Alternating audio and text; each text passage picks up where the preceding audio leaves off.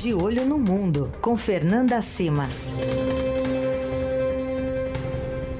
Aposto que é obra de espiões, isso, hum. viu, Leandro Cacós? Oi, Fernanda. Oiê! Aê! Agora, Agora sim. Cristalina. Ai. É, acho que a ligação tava grampeada, hein? Tomar cuidado. a gente vai falar desse assunto dos espiões já já aqui com a Fernanda Simas. Mas a gente precisa começar comentando o caso Donald Trump, que se apresentou à justiça em Nova York nessa semana, responde a 34 acusações. Queria que você nos explicasse o quanto encralacrado está o, o, o ex-presidente americano. Fernanda.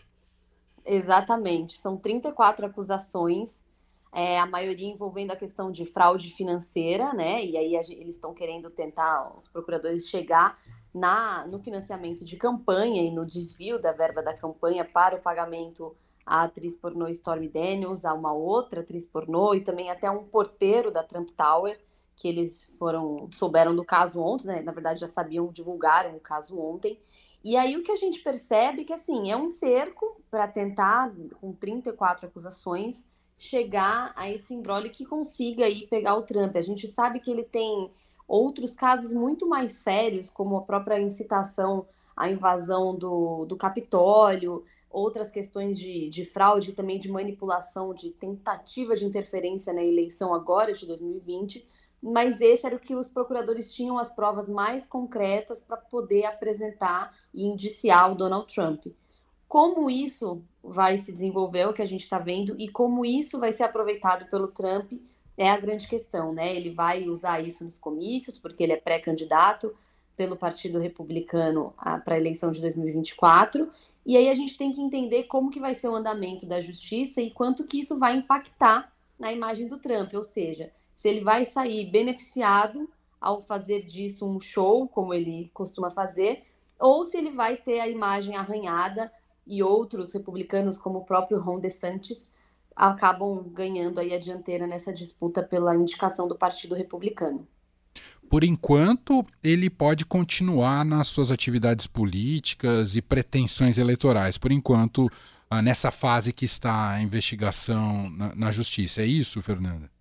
Sim, sim, ele pode continuar. Ele já é um homem acostumado a lidar com a justiça, né? Desde os tempos de empresário, ele, dá com, ele lida com várias situações. Só que agora ele se torna o primeiro ex-presidente indiciado nos Estados Unidos. É muito diferente de ser só investigado. Agora ele é réu.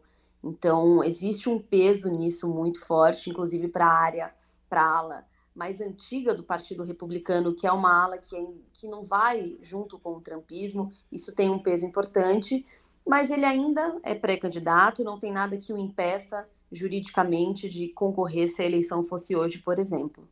Bom, outro assunto da Fernanda, como Emanuel Bonfim adiantou, tem relação com espiões, espionagem, Rússia, Ocidente. Estamos numa guerra fria, Fernanda. Olha, Leandro, o clima, pelo menos no Kremlin, é esse, de Guerra Fria de novo. A gente está aí acompanhando ao longo das últimas duas, três semanas a história de um espião russo que foi preso aqui no Brasil, né? O Sergei Cherkasov. Ele foi preso tentando entrar na Holanda com passaporte brasileiro. E aí aqui ele já está condenado a 15 anos pelo uso contínuo de documentação falsa. A Rússia já pediu a extradição dele, muito provavelmente os Estados Unidos vão pedir alguma coisa também, a Holanda pode pedir, enfim, está um embrólio. E com isso a gente começa a desenrolar um assunto que é esse assunto de espionagem. A gente sabe que existe, que continua existindo, os países enviam espiões. Como isso é feito é uma incógnita, tem várias formas, na verdade. E o que acontece? A gente tem só aqui no Brasil pelo menos três espiões, possíveis espiões russos sendo investigados. E eles usam, assim, de identidade falsa, vivem nas cidades. Esse Sergei Cherkasov, por exemplo, vivia aqui em São Paulo, fez universidade nos Estados Unidos e conseguiu uma entrevista para um cargo no Tribunal Penal Internacional em Haia, por isso que ele foi preso, detido quando ele estava nessa movimentação. Então eles levam vidas paralelas mesmo.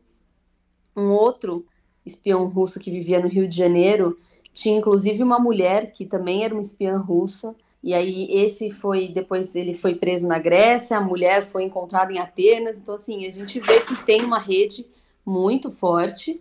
E agora o Vladimir Putin acusa o Ocidente de espionagem naqueles atentados que estão ocorrendo na Rússia. No contexto da guerra da Ucrânia, vários atentados estão ocorrendo. No domingo morreu um blogueiro em São Petersburgo e era um blogueiro que postava a favor da invasão russa à Ucrânia. Então a gente tem aí esse teor de Guerra Fria voltando às discussões políticas. O destino desse que está preso aqui no Brasil ainda é incerto ou vou mandar ele para a Rússia mesmo, Fernanda? Por enquanto é incerto. O que as autoridades brasileiras falam é que primeiro precisa resolver toda a situação aqui dos crimes cometidos aqui, como ele usava a documentação brasileira. Então ele está preso, condenado a esses 15 anos, ainda cabem alguns recursos. Então o que eles, as autoridades explicam é que precisa se esgotar essa questão jurídica brasileira e depois se avaliar se vai atender o pedido de extradição da Rússia ou não. É um momento assim, eles não, não deram nenhuma resposta sobre isso neste momento. Muito bem, Fernanda Simas com a gente todas as quartas-feiras aqui no fim de tarde. Terça-feira ela participa do Jornal Eldorado e esperamos que os espiões não grampeiem mais seu telefone, tá bom, Fernanda? Por favor. É isso, boa Páscoa para você e até semana que vem, Fê.